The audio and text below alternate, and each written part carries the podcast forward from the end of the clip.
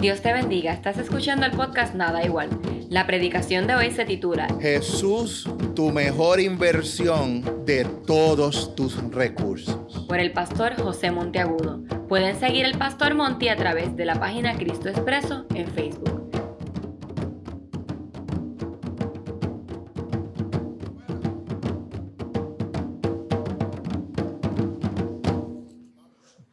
Hermano, gracias por su paciencia.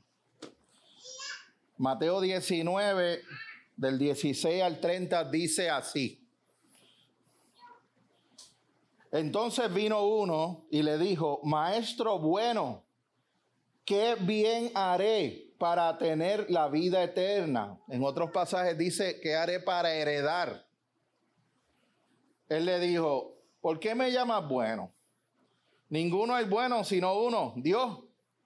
Mas si quieres entrar en la vida, es decir, que estaba afuera. Guarda los mandamientos. Le dijo, ¿cuáles? Y Jesús dijo, no matarás, no adulterarás, no hurtarás, no dirás falso testimonio.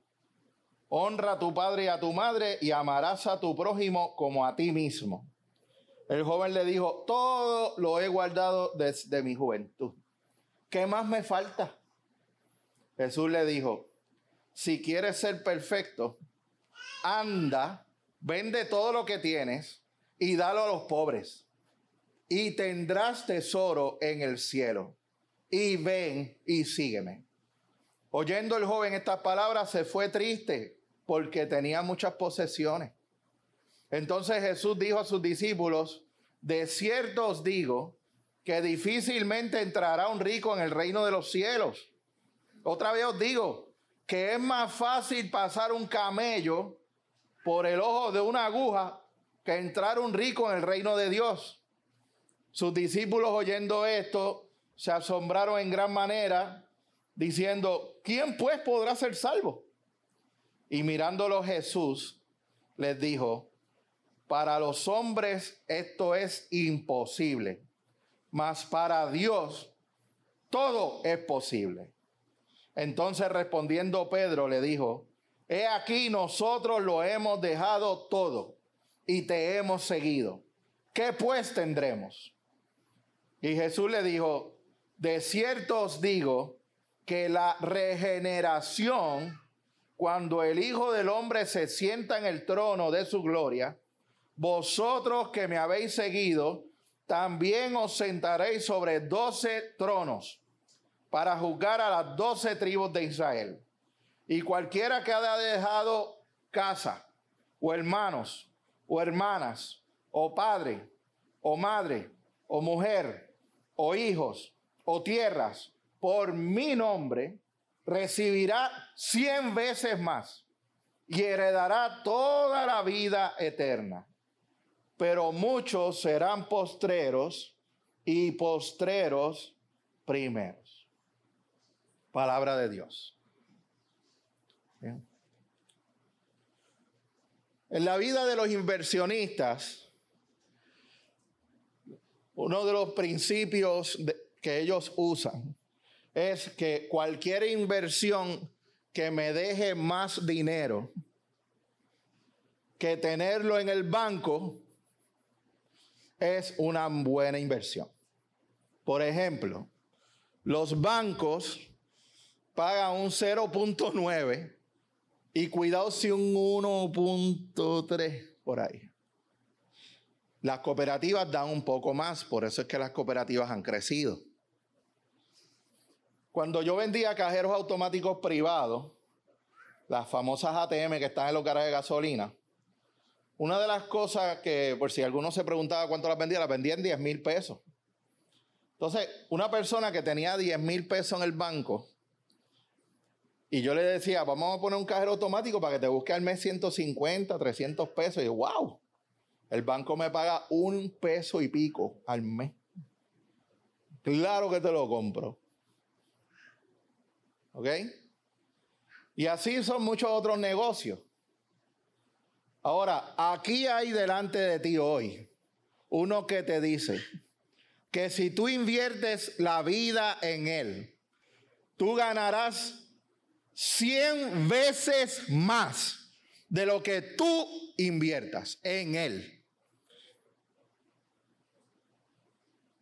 ¿Será buen negocio?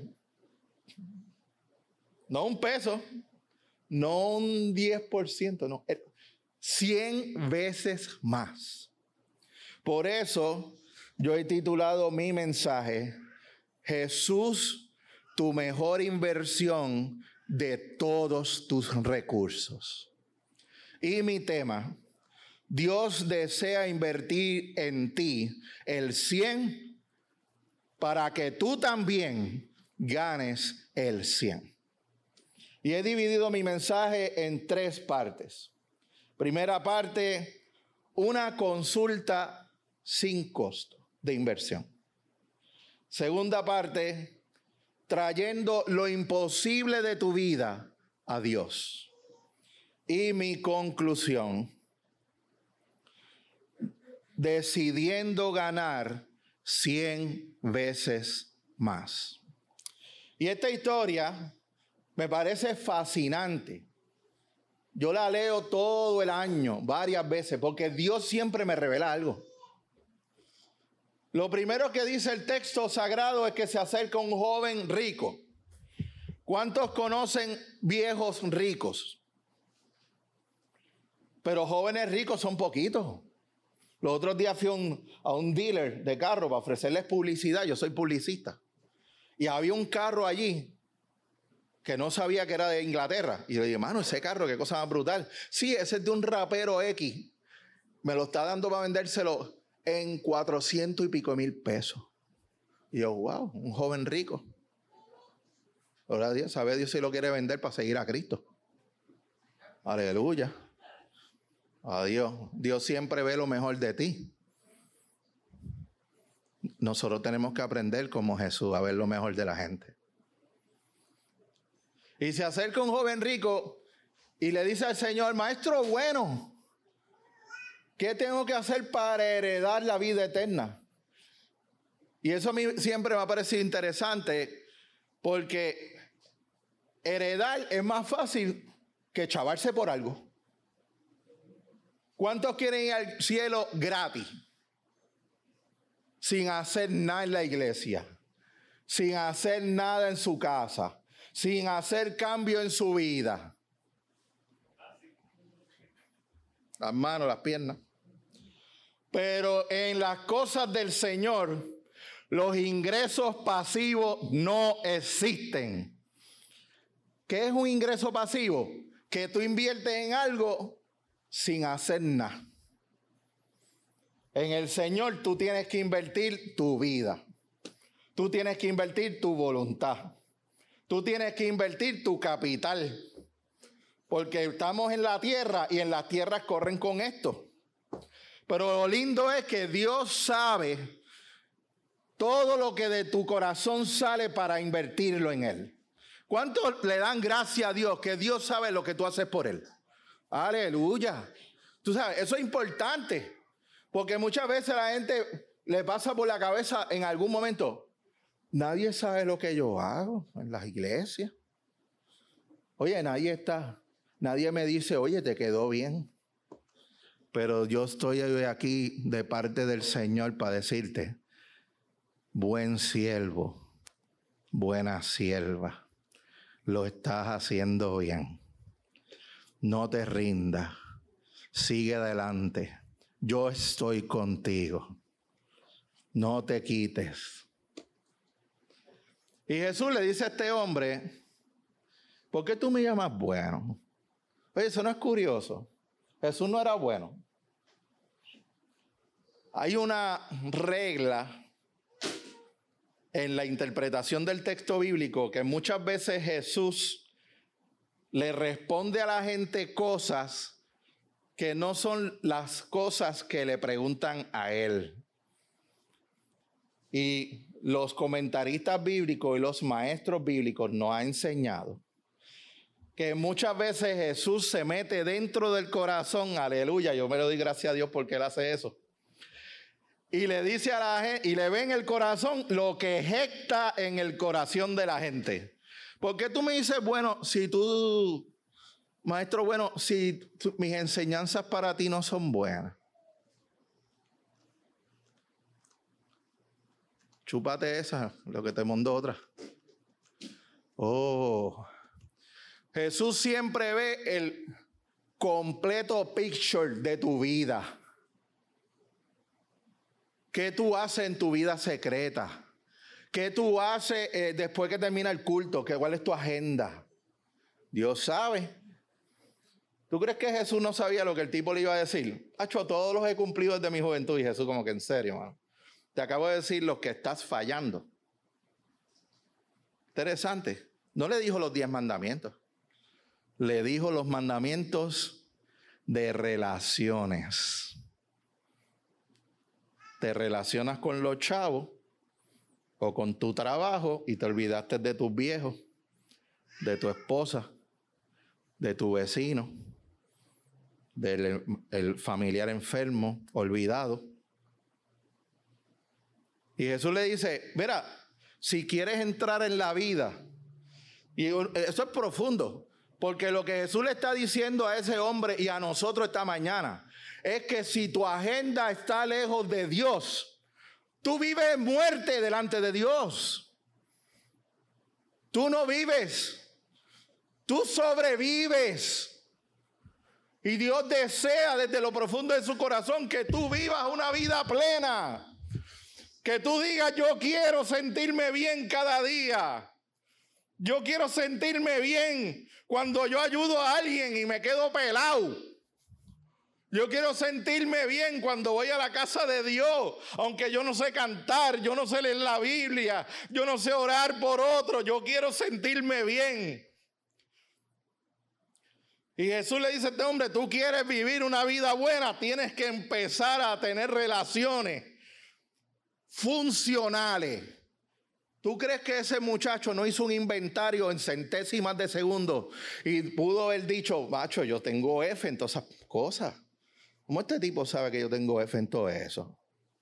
Mm. Pero como él quería respuesta, no quería invertir. Eso ya lo hice.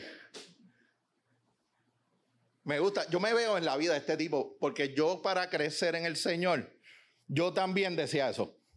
Yo voy a la iglesia, yo estoy en el programa de la iglesia. Y pero tú no oras. Tú no lees mi palabra. Tú no te ofrendas a los pobres. Y cuando yo veo esa respuesta, digo, de verdad, yo está fallando soy malo con mis papás, no los cuido. Y yo tuve que tomar una decisión de invertir para entrar en la vida. Dios te bendiga, Manuel. Y lo interesante es que Jesús le dice a él, cuando ese hombre le dice, todos los he cumplido. En otro texto bíblico de los evangelios, dice el evangelista, y Jesús mirándolo, lo amó. ¿Qué, qué, habrá significado eso? Parece que Jesús, cuando alguien le metía los monchos, y Juan o Mateo, uno de estos tenía, lo tenía mangado, parece que Jesús le ponía la mano en el hombro. O le pasaba la mano en la cabecita o algo delicado y le decía, mira, vamos a hacer algo. Yo no te lo pedí primero. A mí eso siempre me llama la atención. porque no le dijo primero, ve y vende todo lo que tiene y vuelve a, tener relaciones? Porque en las cosas del Señor Jesús va en nuestras vidas baby steps. Jesús primero te dice, ¿tú quieres que yo te ayude? Ora. ¿Se acuerda la ley de oro? Pedid se os dará. Buscad y hallaréis. Tocad y las puertas se abrirán. Pues hay gente que empieza buscando y no oran. Hay gente que empieza tocando sin buscar. Y en, en las cosas del Señor hay un orden divino para tu vida y para mi vida. Y al final le dice, pues mira, tú quieres ser perfecto. Esa palabra es interesante. Porque en el texto original, esa palabra es, tú quieres madurar. Mm. Tú quieres crecer. Esa es la pregunta del Señor esta mañana para tu vida. ¿Tú quieres crecer? Pues mira, vamos a una cosa. Invierte, sal de todo lo que tú tienes. Dáselo a los pobres. Una de las cosas que Dios quiere en esta iglesia es enriquecer tu vida a nivel espiritual y material también, porque Él es el dueño del oro y de la plata. Pero para que tú inviertas en los pobres, en muestras de amor. Que siempre que vea, que, tú, que eh, cuando Dios ve ese corazón tuyo que está a esa disposición, te envía gente chava. ¿Cuánto le ha pasado? Pasa. Señor, te quiero servir. Mándame a alguien chavadito. Y de momento aparece alguien, mira, tú tienes cinco pesos por una oferta. Y yo me sonrío de Señor, gracias. Claro que sí, toma. De momento te encuentras con alguien enfermo Dios puede tener la última palabra en tu vida. Vamos a orar. Como Dios tiene la última palabra en la vida de Tati, en la vida del pastor y de todos los enfermos de nuestra iglesia. Y ese hombre se va triste. El evangelista dice, pues se fue triste porque tenía muchas posesiones. Pero sabe Dios también por qué se fue triste. Mira, yo te voy a hablar de mí. Yo una vez me fui triste porque Dios me dijo que yo tenía que amar a los líderes de mi iglesia donde yo estaba, que estaban al garete. Y yo no quise, me fui triste. Yo me fui de otra, de otra vez, me fui triste en una de esas tantas, porque la iglesia prefirió invertir en una cruz de 10 mil pesos en el techo de la iglesia y no en evangelismo. Y me fui triste. Pero el Espíritu Santo nunca me dejó. Qué buena noticia. Yo siempre regresé porque el Espíritu Santo conquistó mi corazón. Y entonces Jesús le dice a sus discípulos, mira, mano, verdaderamente qué difícil es que un rico, no dijo imposible, qué difícil es que un rico entre al cielo. Es más fácil pasar el camello por una aguja. Y hoy yo te voy a decir que es la aguja. En, en Jerusalén hay varias puertas. Hay una puerta para el público. Y hay una puerta chiquitita, angosta, como un roto que hicieron en el cemento ahí. Ah, ahí, una cosa ahí. Por ahí van a pasar los animales. Pues por ahí tenía que pasar el camello. Entonces había que agachar el camello, casi arrodillado, y empujarlo para que pasara el muro. Y él dice, Jesús dice, es más fácil empujar un camello por la puerta de Jerusalén que empujar un rico al reino pero no imposible. A mí me encanta la dinámica que se da entre Jesús y los discípulos. Y hay libertad entre Jesús como maestro y los discípulos. Pueden tener sus catarsis. Y ellos de la baqueta disparan. Entonces, ¿quién se va a salvar? Ah, para los hombres esto es difícil. Pero para Dios no es imposible. Y aquí entro en la segunda parte de mi mensaje. ¿Cuáles son los imposibles de tu vida? Que para ti tú dices, esto es imposible que Dios bregue con esto. Los imposibles de tu vida los quiere Cristo esta mañana. Tu carácter, tu corazón, que tú pones límites de amar. No, yo amo hasta aquí. A la cuarta se chavó, le voy a explotar una goma. Pues ese amor tecato, Dios te lo quiere cambiar por un amor divino, que perdona, que ama más, aunque sea amado menos. que si tú eres vago o vaga para leer la palabra de Dios y sacar tiempo para que Dios te hable, que tú le digas, Señor, pon en mí el querer como el hacer. Leer tu palabra, que me dé hambre de tu palabra. Usted le pide eso a Dios, Dios se lo va a dar. ¿Tú sabes por qué? Porque esa es la agenda de Dios para tu vida. Que tú ames leer su palabra. Que tú ames saber lo que Él quiere para ti. Que tú ames saber lo que Dios quiere hacer a través de ti. En tu comunidad, en tu familia, en tu iglesia. Tú le vas a pedir lo que Él quiere. ¡Ah! Me pidió. Ahí va. Que tengas hambre y sed de justicia. Eso es lo que dice la bienaventuranza. Felices aquellos que tienen hambre y sed de hacer lo que yo quiero. Eso es lo que dijo Jesús ahí. Porque de ellos es el reino de los cielos. ¿Cuántos quieren poseer el reino de los cielos esta mañana? Amén, ¿verdad que sí? Entonces, es interesante que inmediatamente que Jesús dice esto, Jesús les dice, eh, Pedro, mejor dicho, me encanta Pedro. Ah, aquí nosotros dejamos todo con flow. ¿Qué, qué hay para nosotros? ¿Verdad?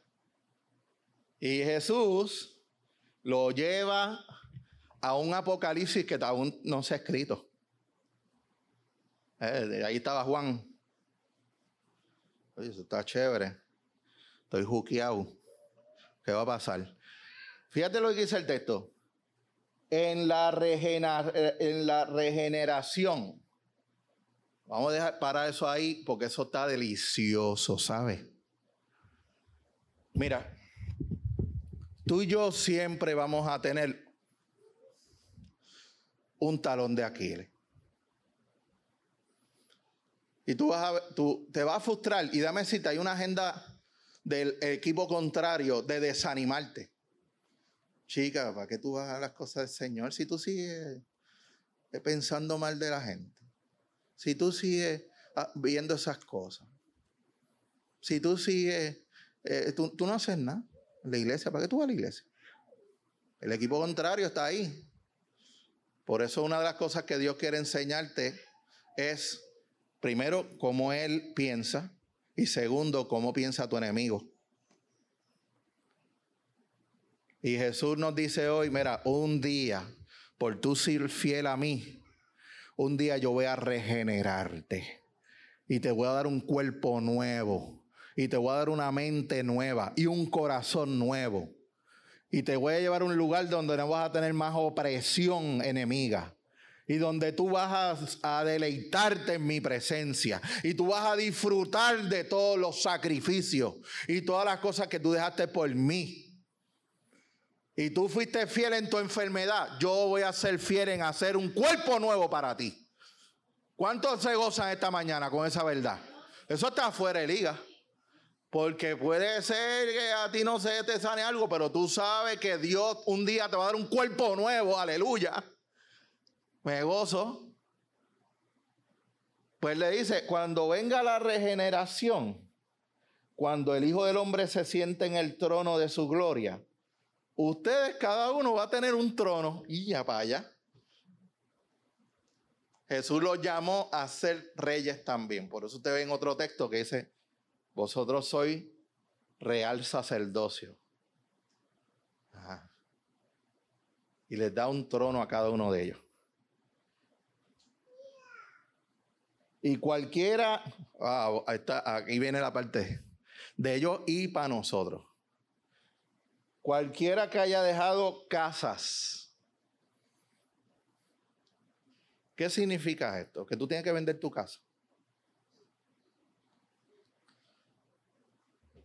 Siempre dentro de la iglesia, dentro de nuestros hogares o en algunos hogares, hay personas que no tienen nuestra misma fe.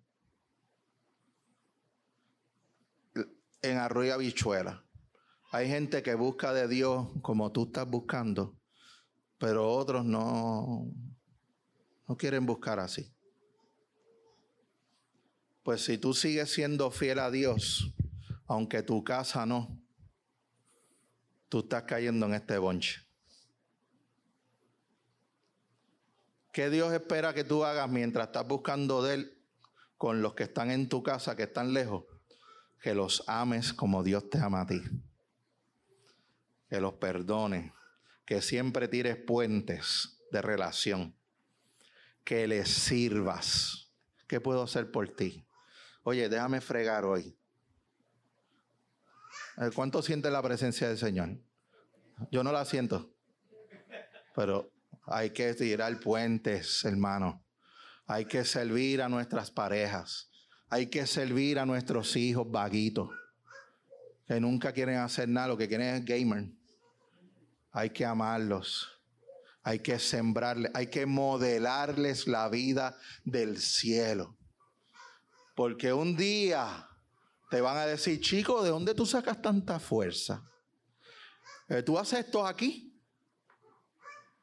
y haces esto y haces lo otro. Y, yo te hablo, eh, a veces te hablo malo y a veces te estrujo las cosas. Y todavía de ti sale una palabra de cariño para mí. Ah, eso es lo que decía Pablo. He sido enseñado en todo. Y todo lo puedo en Cristo que me fortalece. Dios quiere hoy convertirse en tu fortaleza para que tú hagas en tu casa lo que solamente tú y Él pueden hacer. El que haya dejado hermanas, hermanos, padres por mi nombre, recibirá cien veces más y heredará la vida eterna.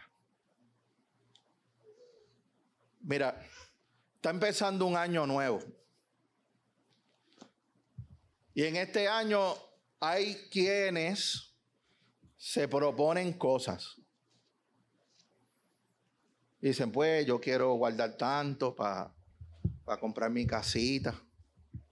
Yo quiero hacer esto, otro, porque quiero bajar de peso. Porque ustedes me miran. Yo quiero eh, eh, sembrarme pelo. Hay, gente que tiene un montón de cosas. porque ustedes me miran? Este, yo quiero este, arreglar mi carrito para dárselo al, nene para que vaya a la universidad. Y usted se propone un montón de cosas. Vamos a poner la casa bonita. Vamos a pintarla de blanco porque lleva muchos años roja.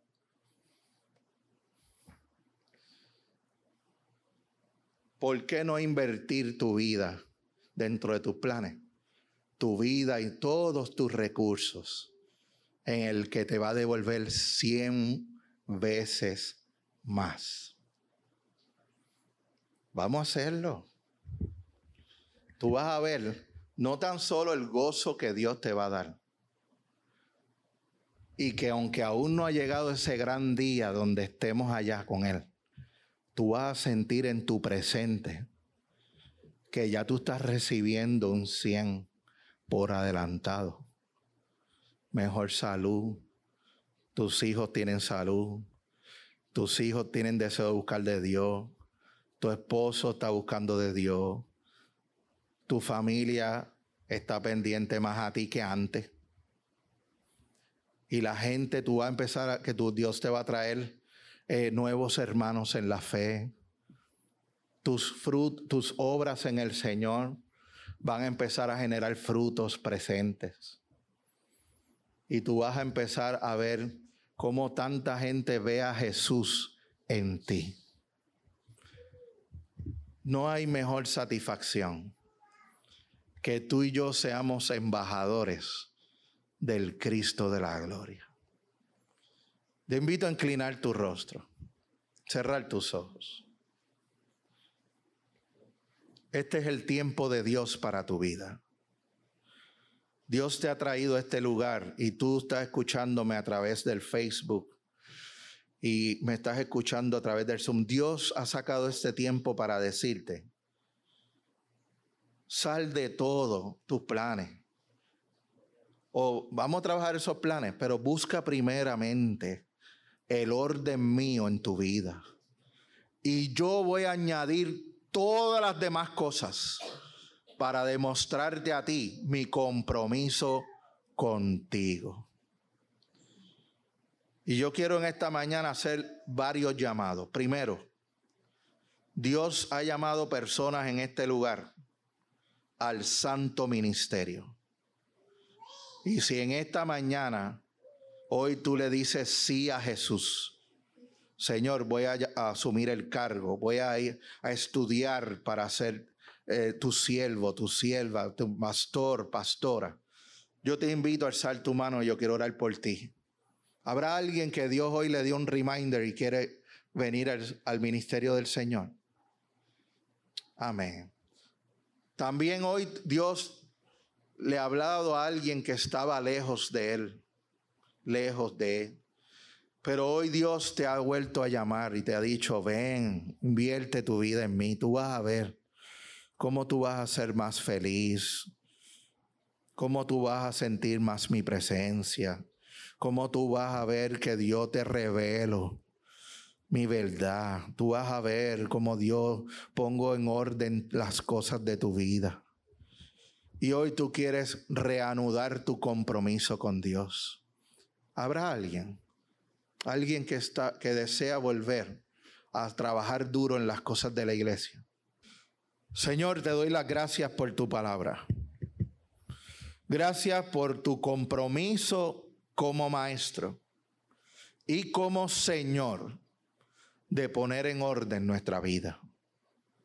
Señor, en esta hora te suplico que bendigas el compromiso de cada miembro de esta iglesia. Gracias porque hay un grupito fiel a la agenda tuya en esta casa. Bendícelos. Pon tu mano sanadora sobre los enfermos. Padre Santo, suple a las necesidades de cada hogar aquí. Que cada persona empiece a ver milagros. Que cada persona empiece a ver dones que tú les estás dando y que los pongan a la disposición de la iglesia. Mira aquellos que me han visto por Facebook y por Zoom, que tú les has tocado el corazón en este día. Señor, en el nombre de Jesús que en esta hora ellos sientan tu presencia.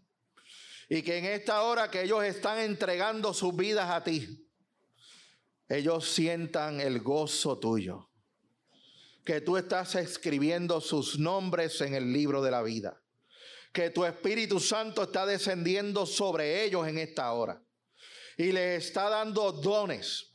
Y les está dando sentido de pertenencia a ti Padre Santo, tráelos con tu bendición a tu casa. Te lo pido en el nombre de Jesús. Y si alguno está bien lejos y ha oído este mensaje, que busque una iglesia donde ya tú le has puesto en su corazón asistir. Y usa allí tus siervos y tu sierva para afirmarles en fe. Padre Santo, abrázame en esta hora, Malén y Atenis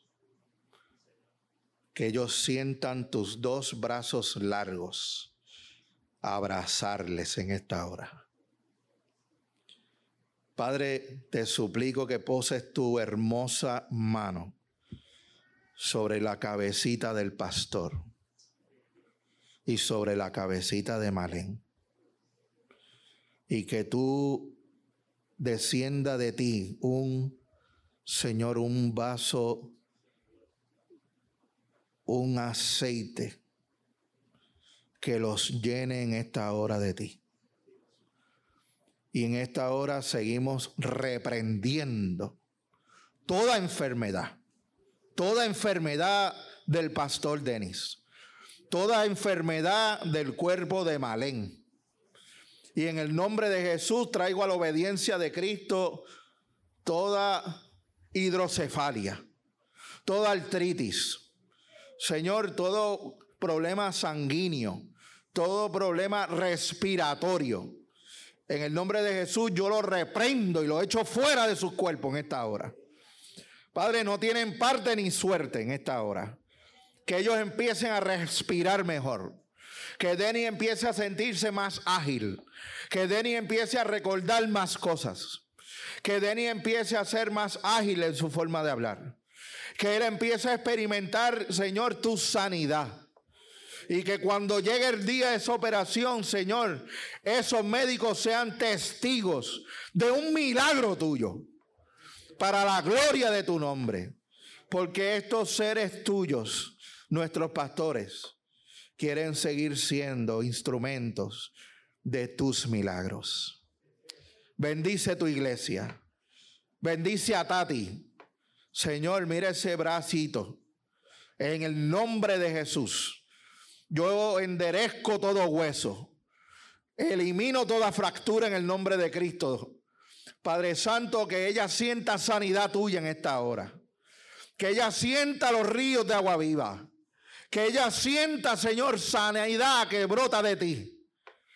Porque ella ha dicho, si tan solo, si tan solo el Señor me tocara. Qué bueno que tú estás allí con ella.